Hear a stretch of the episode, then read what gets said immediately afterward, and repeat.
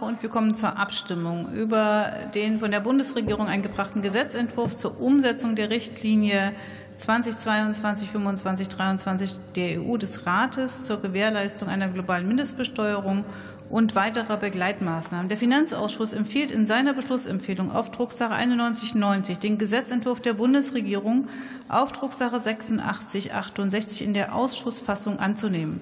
Ich bitte diejenigen, die dem Gesetzentwurf so zustimmen wollen, um ihr Handzeichen. Das sind äh, die Koalitionsfraktionen und die CDU-CSU. Wer ist dagegen? Das sind die AfD-Fraktion und die Fraktion Die Linke. Enthält sich jemand? Das sehe ich nicht. Dann ist der Gesetzentwurf in zweiter Beratung angenommen. Dritte Beratung und Schlussabstimmung. Ich bitte diejenigen, die zustimmen wollen, sich zu erheben.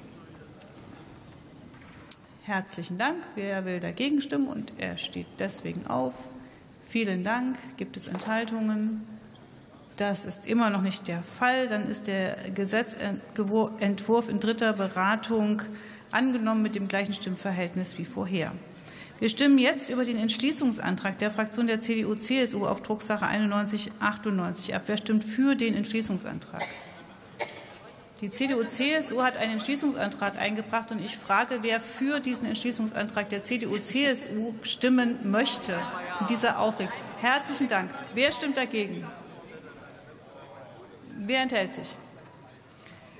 Der Entschließungsantrag ist abgelehnt. Bei Zustimmung durch die einbringende Fraktion, die Koalitionsfraktionen haben dagegen gestimmt, AfD-Fraktion, Fraktion Die Linke haben sich enthalten. Jetzt komme ich zurück zu Tagesordnungspunkt 29b. Und ich frage erneut, ist noch ein Mitglied des Hauses anwesend, das die Stimmkarte nicht abgeben konnte?